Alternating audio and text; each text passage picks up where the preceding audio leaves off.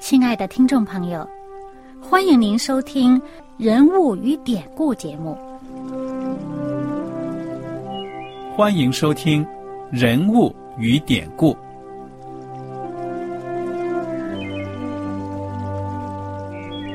听众朋友们，当你读圣经的时候，不知道有没有过这样的想法：生活在几千年前的圣经人物，与我们这生活在二十一世纪的人有什么相关吗？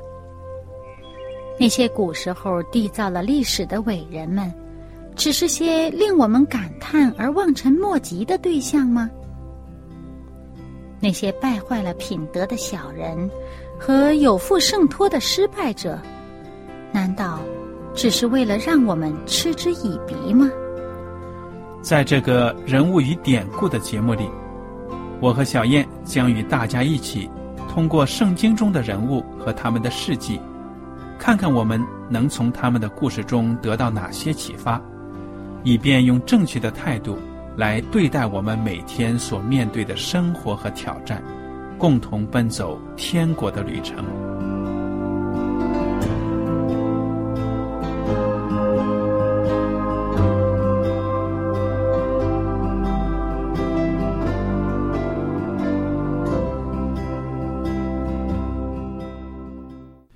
听众朋友们，你们好，我是艾德。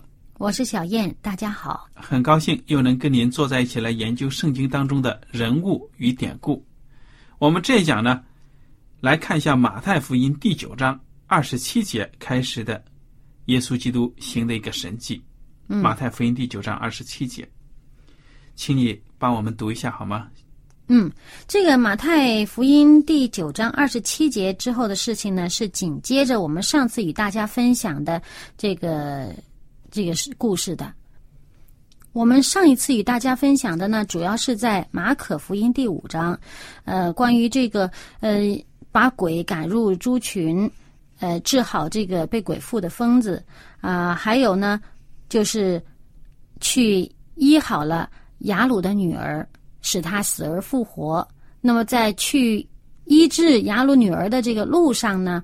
就治好了一位患有血漏十二年血漏的一位女人。嗯嗯，那么紧接着这个故事之后呢，这马太福音还有一些补充，就是在马太福音第九章，呃，他的这个第二十七节开始，因为他二十七节以前呢讲的同样的是这几件事，那么二十七节开始呢，他就补充了另外两件奇迹。嗯哼，那么所补充的内容呢，我来读一下。马太福音第九章二十七节，耶稣从那里往前走，有两个瞎子跟着他，喊叫说：“大卫的子孙，可怜我们吧！”耶稣进了房子，瞎子就来到他跟前。耶稣说：“你们信我能做这事吗？”他们说：“主啊，我们信。”耶稣就摸他们的眼睛，说：“照着你们的信，给你们成全了吧。”他们的眼睛就开了。耶稣切切的嘱咐他们说：“你们要小心，不可叫人知道。”他们出去，竟把他的名声传遍了那地方。嗯，我们看到这两个盲人呢，他们知道耶稣是谁。嗯，你看他们喊的这话：“大卫的子孙，可怜我们吧。”这个大卫的子孙可不是所有的人随随便便都能够称的，对吧？嗯，而且也不是王王族就可以叫大卫的子孙，这有一个特指的一个概念，就是弥赛亚，对不对呀？嗯，这个旧约圣经预言的，在大卫的子孙当中呢，将有一位救主出来。嗯，那么耶稣呢，就问了，看他们有没有信心，信他的。行神迹的大能，他们说：“主啊，我们信。”耶稣就摸他们的眼睛，就这样子呢，这两个人就能看见了。嗯，所以耶稣说呢：“照着你们的信给你们成全了吧。”说明啊，人要是有信心的，就能够得上帝的喜悦。嗯，我们呃有一位这个呃外国的，好像一位挺著名的基督徒这个作家哈，他就说。哎，有大的信心，就见到上帝的大的神迹，嗯哼，大的恩典；那有小的信心，就见到这个小的神迹，嗯小的恩典。这个是有道理的。我觉得就是有的时候呢，你的信心小，你所想到的也很小。嗯，那么说实在呢，上帝给你的也只能这么多，给你太多的呢，反而你承受不起。承受不起，还以为是其他的什么力量得到的。对的，对了，所以我觉得这句话是有它的道理的。当然了，上帝的应许呢，也告诉我们说，他所赐给我们的这些福气啊，丰丰富富的，超过我们所需所想的，嗯对不对？嗯那么关于这个行神迹方面，我们作为人呢，不要妄求，不要为了好奇心而去求神迹。我们只相信呢，上帝能够给我们最好的。但是呢，我们知道，耶稣基督，他对行神迹、赐福人类呢，他是不会吝啬的。嗯那好，耶稣基督呢治好了这两个盲人之后呢，也是告诉他们，你们要小心，不可叫人知道。哎，上一次治好雅鲁的女儿的时候，也说你们要小心啊，嗯，不要让别人知道。但是呢，那我们看到这个呃前边二十六节就说，于是这风声传遍了那地方，大家都传出去了。得了上帝恩典，很难说不传出去的，一定会传的。而且这个恩典是大家的眼睛都能看得见的。对，哎，平时认识这两个人的，一看你眼睛怎么睁开了？嗯哇，这能不说吗？嗯。对不对、啊？其实，呃，耶稣让他们不要传的，有的时候也是因为，呃，当时这个社会上法利赛人呐、或者有一些这个政治方面的原因。嗯那么，如果因为这些政治因素而使这个上帝的这个所预定的这时间没到，就造成耶稣工作的阻碍呢，就不好了。嗯哼，所以我们会看到呢，上耶稣所行的神迹，有些时候他让人家传，还鼓励人家传，就好像那个格拉森的那个疯子，嗯，那个耶稣让他去传，说上帝为你行了何等大的事，你去告诉他们，告诉其他的人。但是这个呢，耶稣说：“哎呀，你不要告诉人家。嗯，”所以耶稣也是看情况的。对呀、好，我们来看看这个第三十二节，治好被鬼附的哑巴。他们出去的时候，有人将鬼所附的一个哑巴带到耶稣跟前来，鬼被赶出去，哑巴就说出话来。众人都稀奇说，在以色列中从来没有见过这样的事。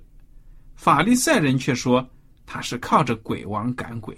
嗯，这就是刚才我们所提到的一个政治方面的一些压力了。对呀、我们会法利赛人嫉妒耶稣啊。嗯，而且呢，他会他们会造成耶稣工作的阻碍。嗯哼，哎，我们会发现呢，当耶稣传给外邦人的时候啊，往往都鼓励他们，叫他们把上帝的恩典传出去。嗯哼。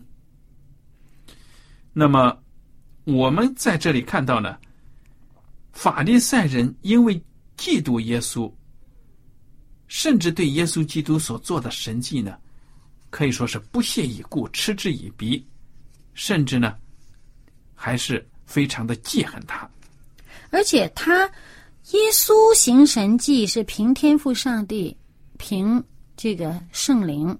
对呀，他们说他是凭鬼王，那把耶稣呢都归到了那种行巫术的这一类人里面，对了，对不对呀归？到邪灵那边去了。所以我们在以后分享的时候，你会听到耶稣有时候说这个亵渎圣灵啊，那亵渎圣灵的罪，就不可饶恕其。中就是这个。嗯，你看，他如果已经把上帝所做的归到魔鬼那边去了，他怎么可能接受上帝的这个救赎呢？嗯哼，那他就不是说上帝不想饶恕他，是他自己没有给上帝机会饶恕他。嗯那么在这件事之后呢，我们就看到下面的经文说，耶稣走遍各城各乡，在会堂里教训人。哎，那么他走遍各城各乡呢？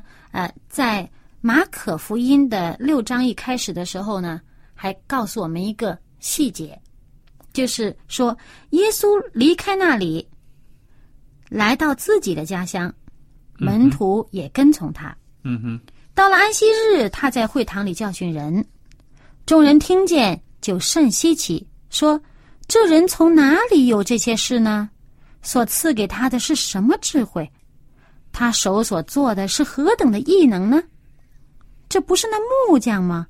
不是玛利亚的儿子雅各、约西、犹大、西门的长兄吗？嗯哼，他妹妹们不也是在我们这里吗？”嗯他们就厌弃他。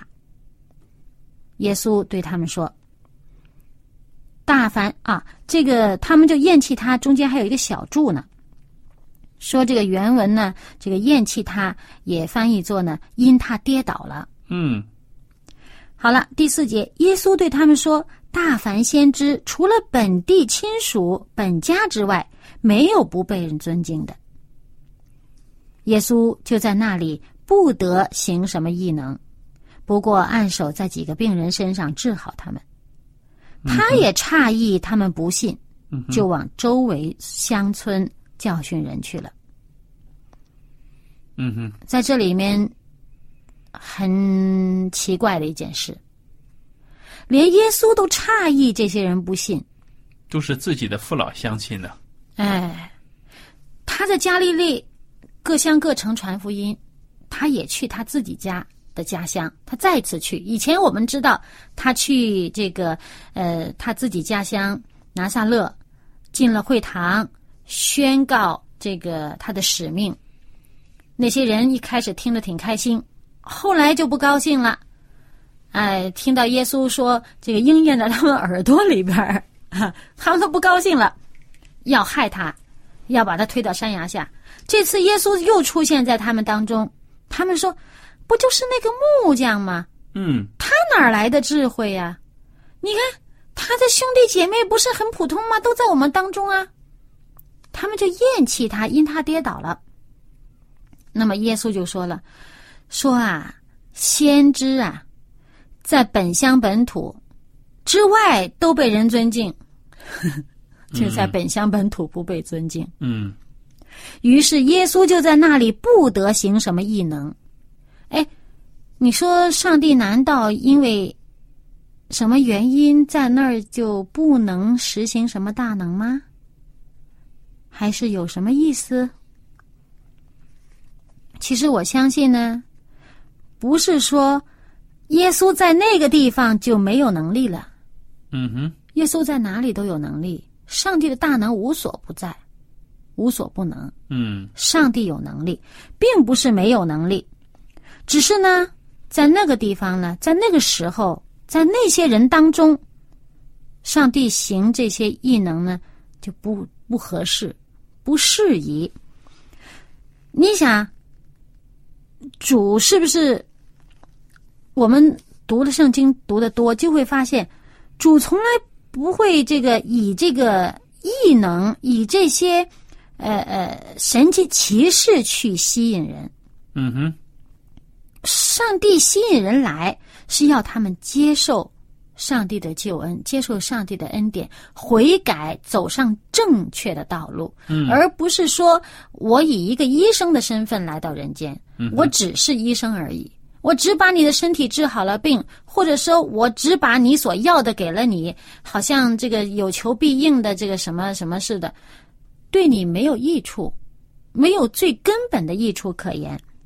那耶稣他自己也说过了，他不是靠这些呃这个异能吸引人，这些医治病啊什么这些神迹奇事，不是主流的工作，嗯不是耶稣这个来这儿的这个最主要、最根本的一个一个工作，嗯哼，不是一个中心。耶稣要做这些事，他为这些人服务，不止医治他们心灵，也医生医治他们的肉体。但是医治肉体，不是他中心的这个最主要的这个目标，不是最重要的目的。所以这上面说说他不得行什么异能，不过按手治好了几个病人而已。那就是说，耶稣要在这里做的最重要的工作没有做成，只不过治好几个病人而已。结果呢，耶稣就到其他的地方去了。嗯哼，单单治好几个病人，在这里圣经看来，这个不是他最重要要做的事。对呀，最重要的呢，是让人通过耶稣的行的神迹、讲的话，认识上帝，有这个永生的道路，这才是最重要的。悔改、归向上帝，而不是仍然走自己生命以往的道路，而让上帝你给我满足这个满足那个，而我不改，我还走我以前的老路。嗯不是这个意思。所以呢，耶稣在当地没有做成这样的工作，没有能够因为耶稣这一次去而把他们吸引到天父上帝那里去，只不过治了几个病人而已。嗯那圣经的技术就是让我们理解到这里。那所以呢，耶稣也诧异他们不信，就往周围的乡村去教训人了。嗯那么，如果再回到这个马太福音第九章的最后呢，我们就看到三十五节往后就说，耶稣走遍各城各乡，在会堂里教训人，宣讲天国的福音，又医治各样的病症。耶稣最重要的是宣讲天国的福音，嗯哼，嗯，顺带着他也医治各样的病症。那么在三十六节就说呢，他看见许多的人就怜悯他们，因为他们困苦流离，如同羊没有牧人一般。嗯于是对门徒说：“要收的庄稼多，做工的人少，所以你们当求庄稼的主打发工人出去收他的庄稼。”嗯哼，这里是一个比喻。那么耶稣既然看到这个情况了，怎么做的呢？耶稣呢，就派遣他的十二个门徒出去传道，对不对啊？嗯那么这马太福音第十章第一节开始一直到第四节呢，就把他的十二个门徒的名字罗列出来。其实我们之前呢，在其他的经文已经学习过了。嗯他罗列这个目的就是说，他们两个两个出去。嗯哼，这个在这个马可福音呃第六章，也就是第七节，耶稣叫了十二个门徒来，差遣他们两个两个的出去，也赐给他们权柄制服污鬼。嗯哼。那么我们再来看看呢，耶稣基督详细的对他们的一些交代了。第五节开始，嗯耶稣差这十二个人去，吩咐他们说：“外邦人的路你们不要走，撒玛利亚人的城你们不要进，宁可往以色列家迷失的羊那里去。随走随传，说天国近了。医治病人，叫死人复活，叫长大麻风的洁净，把鬼赶出去。你们白白的得来，也要白白的舍去。腰带里不要带金银铜钱。”行路不要带口袋，不要带两件褂子，也不要带鞋和拐杖，因为工人得饮食是应当的。你们无论进哪一城哪一村，要打听那里谁是好人，就住在他家，只住到走的时候。进他家里去，要请他的安。那家若配得平安，你们所求的平安就必临到那家；若不配得，你们所求的平安仍归你们。凡不接待你们、不听你们话的人，你们离开那家或是那城的时候，就把脚上的尘土跺下去。我实在告诉你们，当审判的日子，索多玛和俄摩拉所受的，比那城还容易受呢。嗯，这个这一段话呢，是讲的比较详细，讲到耶稣给他们的吩咐。前面呢，我们刚才没有读的前面那几个呢，就是他们是哪两个人，哪两个人是一对儿这样出去的。那么耶稣告诉他们去的时候，你们要做些什么准备工作？哎，到了一个城里面啊，先打听那个城里边谁是好人，哼，先看这个这个，主要是看接待他们的可能性比较大的。对呀、因为耶稣也说了，你先不要去外邦的地方，先别去撒玛利亚，是吧？嗯哼，先别去外邦人的地方，先到自己家自自己以色列的百姓当中，而且呢，还要去那个，呃，名声好的人家里去。那所谓这些好人呢，也就是接待他们的机会比较大的人。那么你一到那儿去，先问他们的安，请他们的安，而这个家配得就归他们，不配得就归你们。所以这个也是给我们呃现在的人的一个提示，就是我们无论什么时候，你传福音给人家的时候，你心里面要为对方求福气，嗯哼，你要为对方祝福。那么也其实就是说，不管这个人是好是坏，你为他祷告。当然，你祷告，有的时候你是祝福，有时候你看到他有什么缺陷，有些什么需要，你为他求上帝的帮助，使他能够改变。那么他配得就归他，不配得还归你，那你不是一点损失也没有吗？对呀，而且呢，为什么耶稣让他们去一些名声比较好的人的家里面呢？也就是说，他们被接待的机会大。他们，耶稣叫他们不要带着这个东西、那个东西，带着行李去，你就带着你这个人去就好了。嗯，衣服都不要多带一件，鞋子也不要多带一双啊。也其他的福音书啊，马可啊、路加也都提到，就是鞋子不要多一双，褂子也不要多带一件。你们也不用带很多很多，呃，什么其他的？你担心我没有东西吃啊，我没有什么水喝啊？你到那里去，谁家接待你，你就住在他家里，嗯哼，他供应你。耶稣说，做工的人得这个吃的东西，得饮食是应当的，天赋会供应。其实就是说，上帝已经感动当地的人接待你们了。那么感动什么样的人呢？上帝。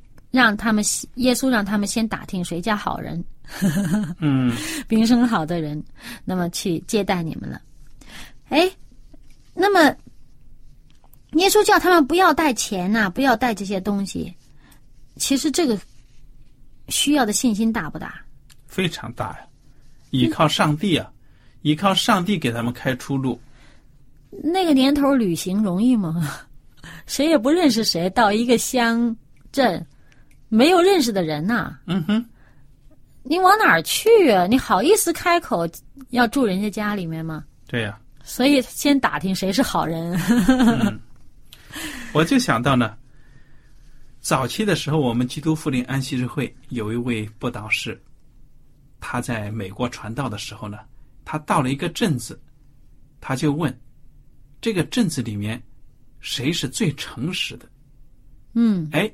结果当地的人就说：“哎呀，我们这里出了名的是那个邮局的，那个总管，这个小总管，这个邮局的负责人。”嗯，哎，我们这个长老呢，就到那个人家里去，跟他查经。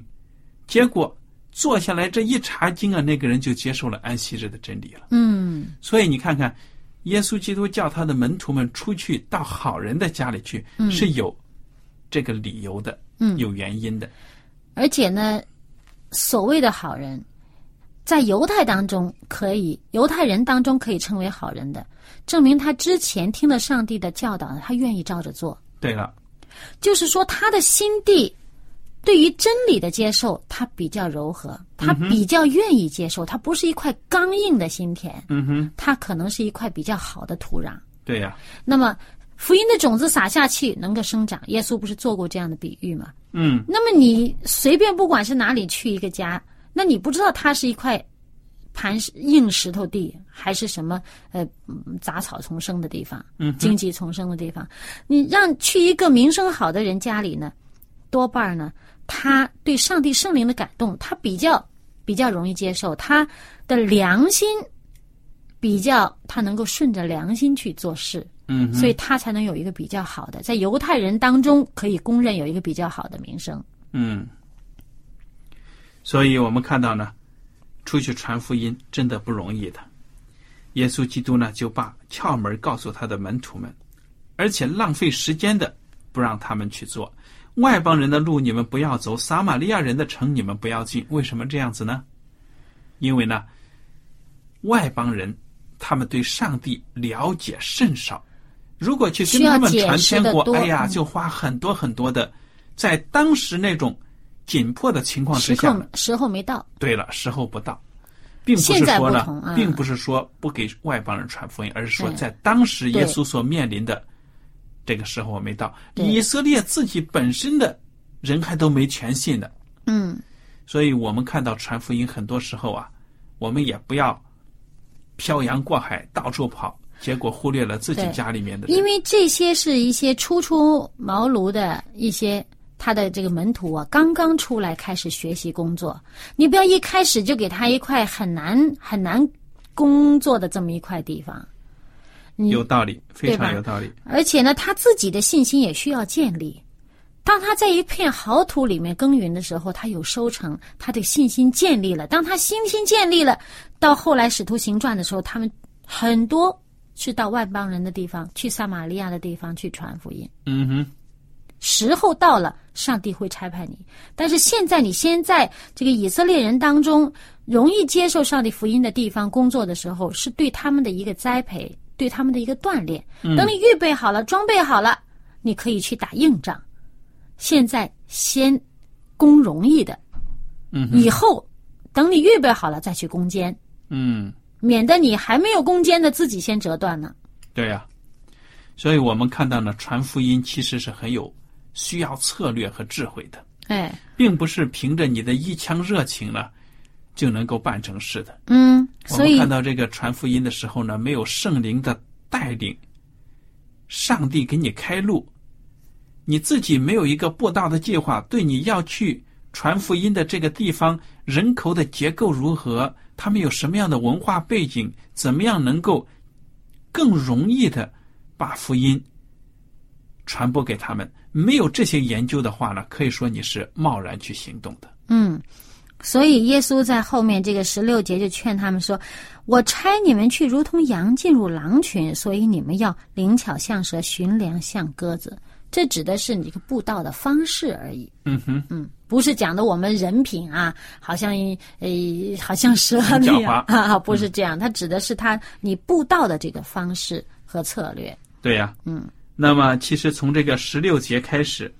一直到这个第十章的最后一节，也就是四十二节呢，都是耶稣基督可以说对他的门徒啊，还有信徒的一种鼓舞和安慰，让他们知道，在这个世界上，基督徒所面临的种种的困难艰险，还有甚至呢，就是死亡的威胁。